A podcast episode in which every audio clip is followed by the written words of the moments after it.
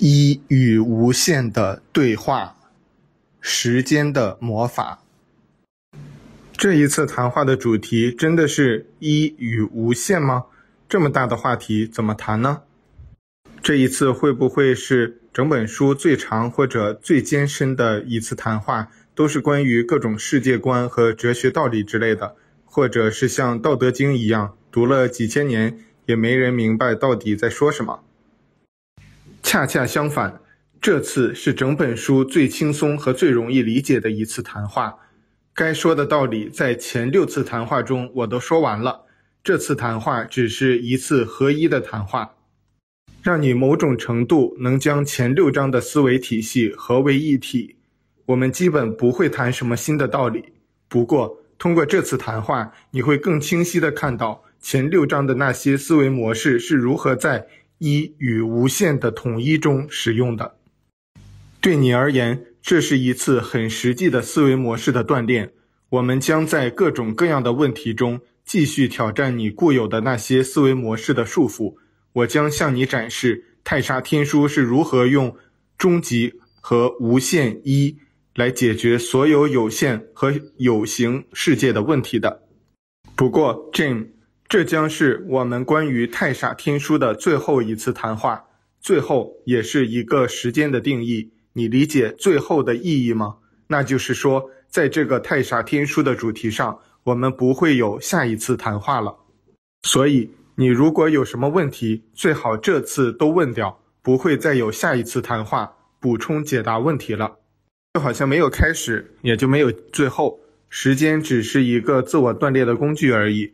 但是，既然我们现在还在时间中，就应该正确利用这个时间工具。画布是绘画的必须。既然你说这是最后一次谈话，那就算是最后一次好了。可是，似乎你没有完成你在第一次谈话的时候给我的承诺。你说这本书将解答我所有的问题，但是看起来我还有很多的问题。虽然你和我说过，所有问题的答案都在我内在可以找到，但是对老师来说，回答学生的问题是一个有效的帮助学生更清醒地认识自我的无限和内在的力量的工具。和时间一样，这些工具也许只是幻觉，但却是发展道路不可或缺的。所以，你可不能这次谈话结束后就和太傻十日谈完成之后那样，再也不理我了。这可不是当老师的样子，最少也得留个读者邮箱之类的吧。这样吧，这本书虽然是最后一章，但是如果我以后有实在是困扰的问题，或者只是想听听你的建议和观点，我还是能写信或者打电话问你，可以吗？我保证不经常烦你，这样只会助长你对老师的依赖。并不会帮助你真的解决任何问题，任何问题都是太傻的奇迹，只有自己去找到答案才有价值。无论是什么样的拐棍或者指南针，都有必须丢掉的一天。对学生而言，老师这根拐杖越早丢掉越好。只有越坚定地去向内寻找，你才能真正面对更真实的自己。在任何探索的道路上。任何外在的存在都会某种程度成为你认识自我的阻碍，不管是外在的信息，还是外在的知识和外在的时间，或者外在的老师。我也不会违反我之前的承诺。既然太傻天书答应你解答你所有的问题，它就会解决所有的问题。如果你在这次有没有问、忘记问，或者未来突然遇到相同问题，这本书都会给你明确的解答。注意，这个解答不是某个泛泛的诸如“你可以自己找到答案”之类的回答，而是像这本书和这一章的所有其他问题一样，会给你具体的回答。记住，这本书站在时间之外，时间之内的所有问题，它都将解答。这是你还在被时间束缚的大脑无法理解的矛盾方式。为何还没有发生的未来的问题也可以在现在解答呢？Jim，你觉得这种解答是如何发生的？是不是这本书还有一个第八章，就好像这个规则宇宙其实有第八个世界的存在一样？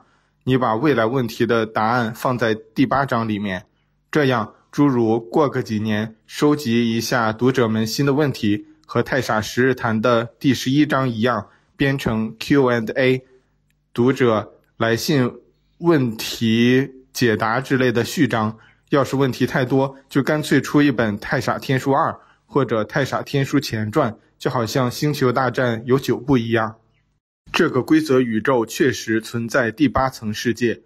就像这本书也确实存在第八章一样，但是第八层世界是与无限的一融合的过程，这种融合是无可表达的，任何对无限的一的表达都是扭曲，所以这本书的第八章是存在，但是也同样无可表达的，所以你不会看到第八章的目录，甚至连一张空白的纸都不会看到，但是第八章还是存在的。也有存在的意义。至于这个意义到底是什么，需要每个读者自己去发现。但是第八章不是用来解决你或者其他读者额外的问题的。第七章会回答所有的问题，就像这个规则宇宙的第七层世界，就已经是这个规则宇宙所有存在的合一了。这个合一的存在，即包含了这个规则宇宙所有的时间。空间中的所有的经验和知识，是所有已经毕业的太傻的集合。这个集合体是所有第六层世界结束位置的太傻的终极的老师。但是这个合一的太太傻，还不是无限的一，它必须经历毕业到第八层世界和无限的一最终合一的过程。所以这本书的第七章。你可以看成是从这个规则信息的第七世界的合一中直接获得问题解答的过程，但是不会有续集，也不会有前传。那些只不过是人类心智不断追逐变化的结果。问题是不会因为有解答而减少的，除非你跳出时间的流动，问题才会终结。你也不用期待以后有问题。还能像这样找我问，或者写信、打电话之类的。你可以就当完成这次谈话，我就突然从世界消失了，你再也找不到了。所以，有什么你觉得最关键的问题，你最好这次都问完。好吧，我承认我想不出来了。这今天就要结束的书，一本有限的书，怎么来解答我未来的问题呢？你可以给我一个魔法的镜子。就好像白雪公主的后妈用的那个“天上地下无所不知”。当然，我保证不会问谁是世界上最英俊的男人这种变态的问题的。我也许会问谁是这个世界上最智慧的老师。那是谁？你在这面镜子里看到你自己，你自己本来就是那个最智慧的老师。当然，你就算真的问他谁是这个世界最英俊的王子，那面魔镜还是会让你看到你自己。既然你只会看到你愿意看到的，每一面魔镜都只会让你看到自己。不过你基本猜对了，这次谈话确实包含一个魔法，这是一个时间的魔法。其实这个时间的魔法你在《哈利波特》里面看得很多了，这是一个时间胶囊。你可以随时通过这个时间胶囊回到现在这次谈话来，所以就算我消失了，你也可以问几个未来的问题，只不过也会受到一些限制，诸如问题不能太多，时间不能太长。至于具体问题多少和时间长短，是被你使用这个时间胶囊魔法的能力所限制。比如你以后到了第四层世界，却还找不到答案。就可以通过这个魔法回到这本书的现在，问你那个问题，获得和我现在回答你问题一样的解答。你看这个魔法很管用吧？可是难道不是在我们这次谈话以后，谈话的时间和内容就已经确定了吗？从未来看现在，不是已经发生了的过去吗？难道发生了的过去还能改？还能未来回来多问一两个问题吗？要是真的有这种魔法，为什么《哈利波特》里邓布利多不在自己被杀死之前，赶紧给哈利波特多留几个这样的魔法时间胶囊，以后有问题就能随时回来问了？这样最后一集也不用那么曲折了。哈利波特直接回去找邓布利多问清楚就是了。发生了的过去当然不能改了，但是如果是你没有观察到的过去，那就是没有发生的过去。你观察过了才是确定的。过去和未来都是不存在的，他们只在你的思想中被制造。如果你的思想没有制造，就可以重新制造。这就好像你的前世，如果我不告诉你，你也不知道。基本我们就可以瞎编一个。不过你观察到了，记起来了，也知道了，就不能改了。所以是你现在的一切决定你的未来，也决定你的过去，而不是你的过去决定你的现在和未来。这是太傻天书教导的时间观念。爱因斯坦的相对论和现代的量子论，其实都是这个道理的变形的表述而已。至于你说的邓布利多的问题，很明显不是他不会这个魔法，而是他考虑不同。在没有发展智慧前就发展力量，就是这个麻烦。你看，邓布利多基本每一集都在头疼这个，担心那个，他哪有一点第三部大师的风范呀？比这个魔法复杂得多的魔法。他都能施展出来，这对他来说有什么难的呀？伏地魔可从头到尾施展了好几个这种时间胶囊魔法了，比如在这本书留一个，在那个戒指里留另外一个之类。每一个第三部大师都能随便用这种时间胶囊魔法，就好像你用手机收发短信一样。其实短信早就是过去时了，可你怎么还能在手机上看到呢？因为你相信手机的现在能显示过去，时间不就这个功能吗？这个规则宇宙的太傻也是通过时间镜子魔法生成的，那个才叫时间魔法的真正的艺术化的使用。现在这个时间胶囊魔法只是恢复时间的正确用法，不被时间局限而已。别把这个魔法想得多复杂，这是很简单的。我会在你未来的问题中选择一两个不是很重要的问题给抹掉，于是他们在你的记忆里就不存在了，你就有了一段没有发生过的时间空白。要是你在施展这个魔法的时候一直盯着表，你会看到指针跳了一下，大概五分钟左右的时间丢失了。你看，你没观察到的过去就是没发生的过去，以后你回来。就是用这段时间空白而已。等你回来的时候，我还是在这里。于是你问自己的问题就是了。当然，等会儿施展完这个魔法，我肯定会教你怎么在未来时空，像做时间旅行那样回来。你看，我以前答应教你时间旅行的，我可没有食言呀。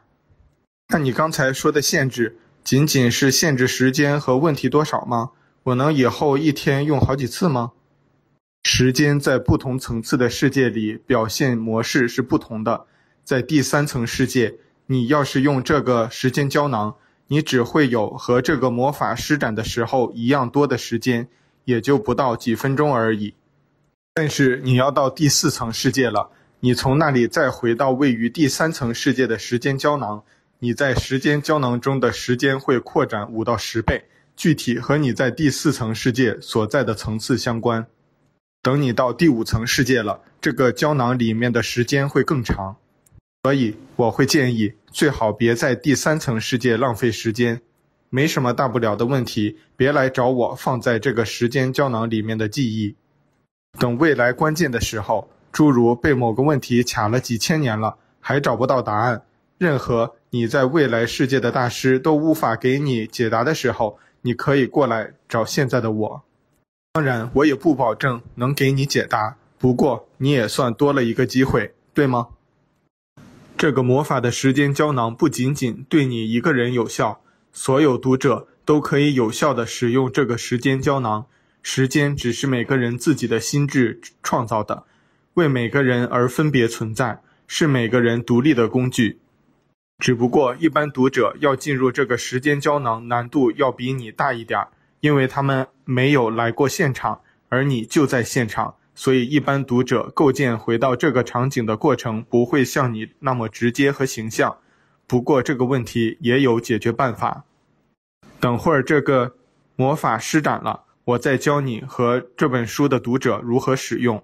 你看，太傻是会为所有人都考虑周到的，不会像邓布利多那样一会儿忘了这个，一会儿忘了那个。好吧，你确实费心了。可既然这个魔法真的像你说的这么简单，那么以前的那些第三部的大师怎么都没留下过类似的呀？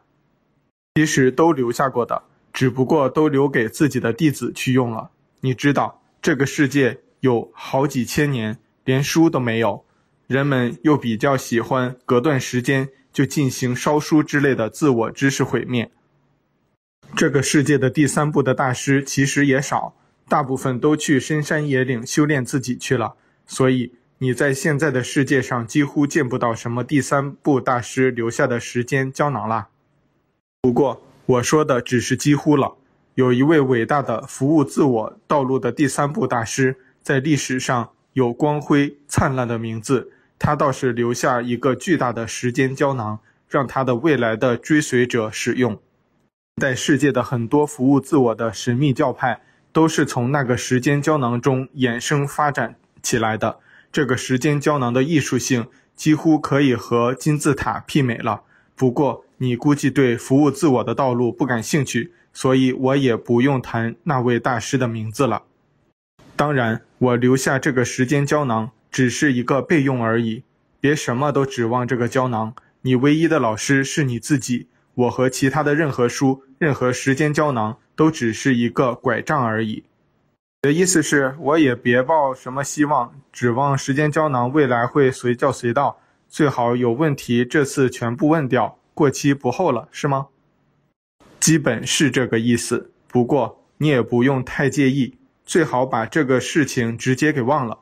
以后真的遇到什么解决不了的问题，你才突然想起来还有这个时间胶囊，这是最好的了。当然有问题。把握现在的机会问是最直接和有效的。同样，对于任何一个读者读到这个地方的时候，请先停一下。既然后面的部分你还没读，那么那些部分在你的时间里就是不存在的了。你一样可以现在想想这本书还有哪些问题没有解决，现在就提出你的问题，然后再继续读。你一般都会在后面获得你的答案了。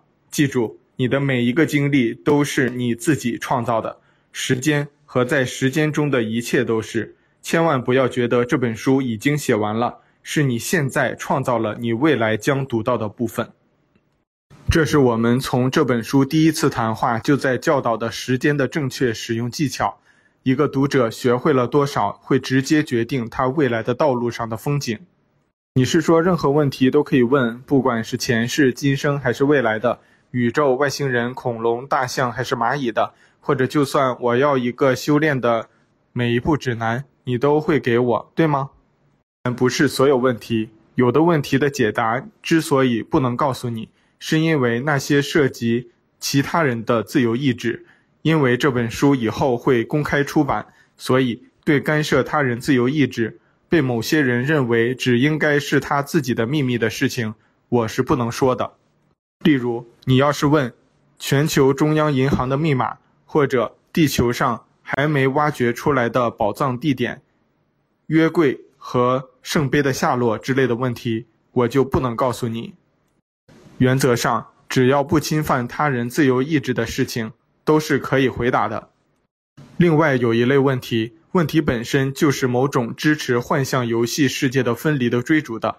比如，你如果问我，下一次股市崩盘或者井喷是什么时候？这个我也无法回答你。几乎所有和时间相关的事件的追问，都是某种分离幻觉的渴望或者恐惧。如果我回答你这种问题，就是在支持你的幻觉，让你更深地陷入游戏世界的追逐。所以这类问题，我只会提醒你，你并不能从你渴望的答案中获得你要的。这些问题去问你内在的太傻。他也会一样的回答你。你现在可以暂时认为你内在的太傻在透过我说话。你的任何问题，只要是不追逐分离、不侵犯自由意志，你肯定都可以获得明确的回答。好吧，我们先从我上一次谈话之后困扰的问题开始吧。你上一次谈话说过，服务自我的老师会告诉学生，肉食里面有各种生物被屠杀的时候恐惧制造的毒素，这些对身体有害。你说这虽然是真实的，但是服务他人的老师却不会。服务他人的老师只会告诉学生没有区别。可是我们怎么在明明知道对身体有害的情况下，在自己说服自己说吃什么都没有区别呢？对这种生活的问题，我们应该怎么具体在面对呢？我们在第二次谈话已经用矿泉水的例子反复的说过，没有一个事物比另外一个事物更好、更多或者更健康，那些只是你恐惧的追逐罢了。就是因为人们时刻觉得自己缺乏这个、缺乏那个，于是他们总是在追逐各种填满自己恐惧的东西。最后反而自己在这种追逐中，让本来什么都不需要的身体，没必要的去负担和受到自己的伤害。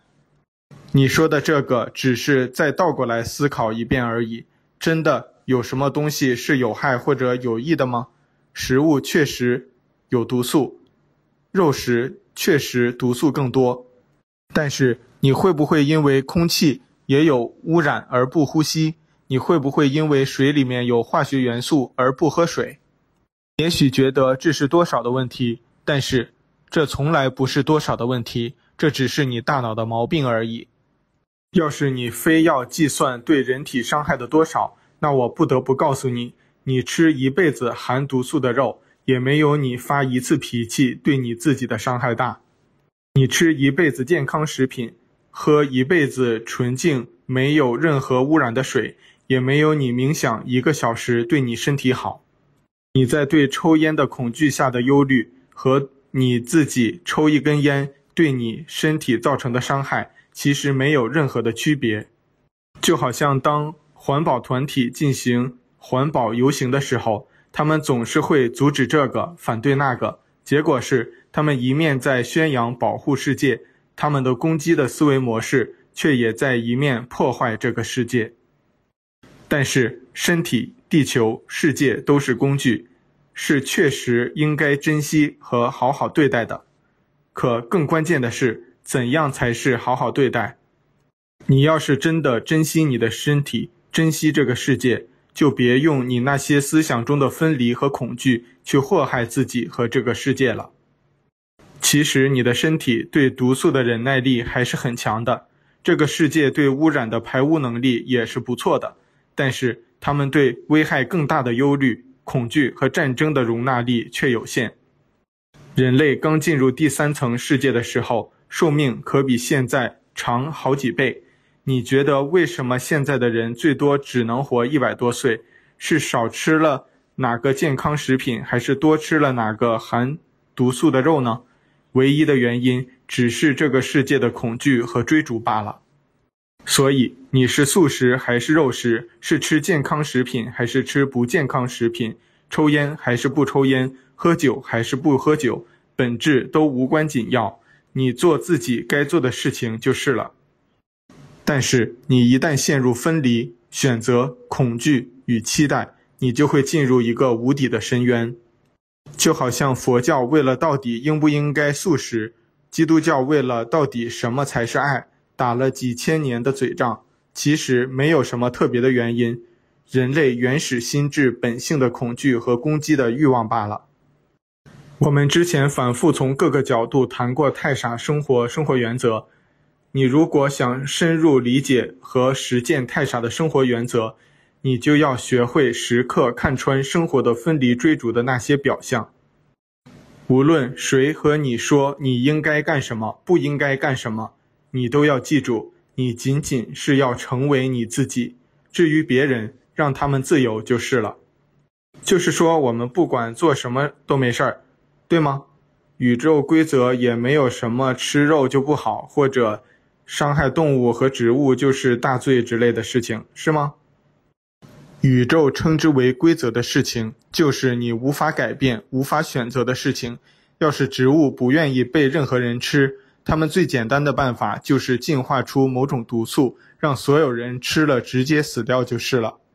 动物要是不愿意作为肉食给其他生物提供支持，也自己进化产生某种毒素就是了。这个世界本来就是相互支持、相互服务和相互饮食的。每一种生物都在为自己存在服务的同时，为其他物种服务。地球这个体系本质是一个服务他人的体系。你会在各个物种、各个大小环境中都看到自发的服务他人的爱的模式，而也就是这个原因，地球本质是一个服务他人模式的世界。因此，就算进化到第四层别世界，也肯定是服务他人的第四层世界。表面看起来，人类似乎对地球是个损伤，在那只是地球历史的短短一瞬而已。因为人类暂时还没弄明白自己要什么，还比较模糊而已。但是人类存在的本质是对地球有益而关键的。几万年前，随着人类进入第三层世界，很多的动物和树木也因此可以获得在第三层世界进行灵性发展的机会。现在地球有百分之十的人类都是由最近几千年第二密度的生物升级而来的，很多都是和人类关系密切的宠物和树木。如果所有的生物都为了不准别人吃而自己进化出毒素，或者变成某种战无不胜的变形金刚那种东西，这个世界早就自我毁灭了。宇宙的规则是像光、爱、自由意志这样人们无法去选择或者否定的事物，连时间、重力、空间这些东西。都不算规则，所以可以随意的使用。而这个宇宙体系在一的爱与真之外，最核心的规则就是自由意志。只有在自由意志下，世界才能无拘无束的自由发展，并在某种合作与互助中，一同向更高级发展。